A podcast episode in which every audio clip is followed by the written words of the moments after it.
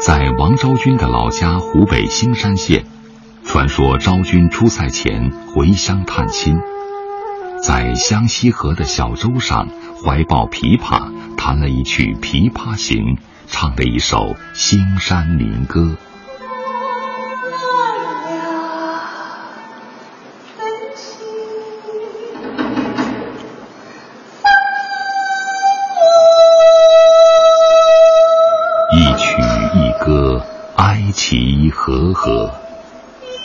杜甫说：“千载琵琶作胡语，分明怨恨曲中论。”岑参说：“马上相逢无纸笔，凭君传语报平安。”当时王昭君出塞啊，什么亲近的人都是非常少的，一直是处于非常孤单失落的一个状态。王昭君是我们新山人，汉代的人，可以肯定的说。王昭君小时候就是唱的这种歌。湘西河水静静流淌，美人落雁空谷回音。如同很多民歌一样，兴山民歌几经沉淀，几经变迁，在某个角落里悄悄诉说着曾经的时光。我天哪，有你黑哟！你红花一个月哟！二零一一年四月十日，四川绵阳，中国原生态民歌盛典评选活动正在进行，兴山民歌终于登上大雅之堂。对于民歌来说，传承是非常重要的。那么，被称作“山歌婆婆”的湖北兴山民歌传承人陈家珍就获得了本次唯一一个优秀传承人奖。路上的喜哟，是有不离的。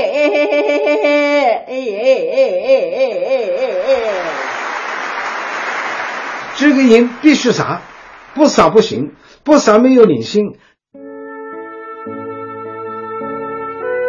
时年七十四岁的陈家珍，把兴山民歌的原汁原貌展现的淋漓尽致。兴山民歌的发现与整理者王庆元认定，这祖祖辈辈口口相传的民歌是巴楚地区典型的发音，是几千年历史的传承。这是巴人的一个典型的音乐，包括楚国，是吧？他们是一个音调体系的。是从各个方面来说，它的历史我们少说，我给它定到三千多年，到周朝是没问题的。如同深埋的珍珠，历经风沙再次露出光芒。兴山民歌引起了很多人的注意。二零一三年五月二十九日，一位青年艺术家前往兴山，他要一探究竟。我想，在我做这个昭君的时候，第一首歌一定是山歌。李玉刚有一个想法，把陈家珍老人唱的新山民歌融入到《昭君出塞》舞台剧中。呃，我是去挖掘一下王昭君当时家乡的那种音乐的一种形态，所以就找到了陈家珍老师。经常在电视里看到你，是吗？嗯，哦，啊，喜欢听我唱。在融洽的氛围里，陈家珍老人再度展开歌喉。我的亲哥哥，路上的喜哟，是有不离的。好，那我下次接你去北京待几天啊？可以吗？可以，可以。哎呀，太好了！陈家珍老人的歌声、神情和肢体语言完美合一。叩击心灵啊，他叫当时叫风是吧？呃，风，我们现在说采风，就当时新津的风雅树嘛，是。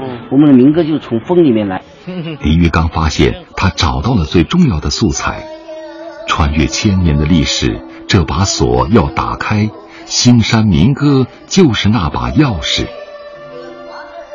二零一五年四月，北京保利剧院，舞台剧《昭君出塞》首演，开场的兴山民歌。带走了所有人的思绪，效果非常好，那种原生态的感觉，所有的观众听到那一段兴山的非常原始的那样的一种声音响起的时候，很多人都潸然落泪吧。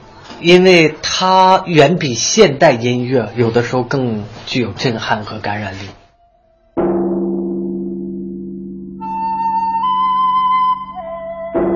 味觉池塘春草梦，阶前梧叶已秋声。当年发现兴山民歌的王庆元已经七十九岁了。他担心陈家珍的歌声如果没有适当的抢救和传承，将再次被历史的风沙掩埋。你不好好的保护它，再有个五十年、六十年就完了。难道说我们能够让我们几千年流流传下来老祖宗的歌在我们的手上失传吗？那不是千古罪人。工商角徵羽。中国音乐与书法绘画一样，讲究韵味，形散而神不散。兴山民歌的旋律婉转迂回，是西方音乐不曾有的，也是他们难以理解的。古董越老越值钱，现在世界上哪个地方还有这种体系的民歌呢？只有我们有，只有中华民族有，是吧？只保留到这最后的很小的一点范围了。锄禾日当午，汗滴禾下土。在过去，稻田里的杂草都是人工除去的。累了就唱一首兴山民歌，你唱我也唱，兴山民歌就在这蒿草锣鼓的小调中一代代传承下来。然而，工业文明不断冲击着这一切，蒿草锣鼓消失了。唯一的传承人陈家珍也在一天天老去，兴山民歌还有传承的机会吗？来，预备起！正月里的鸟啼呐，郎说正月正呐。在兴山县高兰小学，兴山民歌得到了传唱，陈家珍老人教得很起劲儿。兴趣班里的学生越来越多。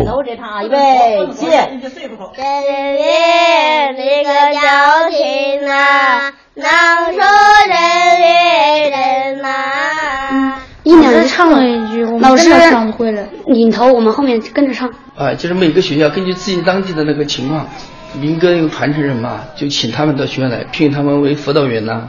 还是挺感兴趣的。嗯，可以把一些音调都唱出来。溪水绕着，